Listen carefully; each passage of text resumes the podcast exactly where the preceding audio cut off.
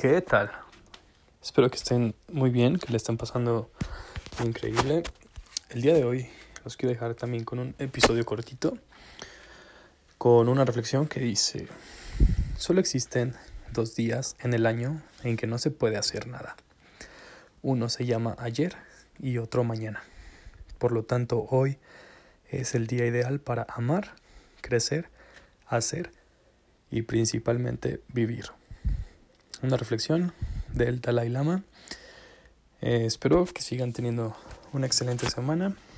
Espero también que me sigan mandando preguntas sobre el tema de este, la entrevista que pienso hacer para la próxima semana.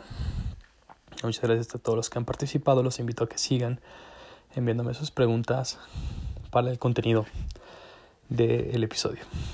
Y que tengan una muy buena eh, y exitosa tarde o mañana de día jueves. Nos escuchamos mañana.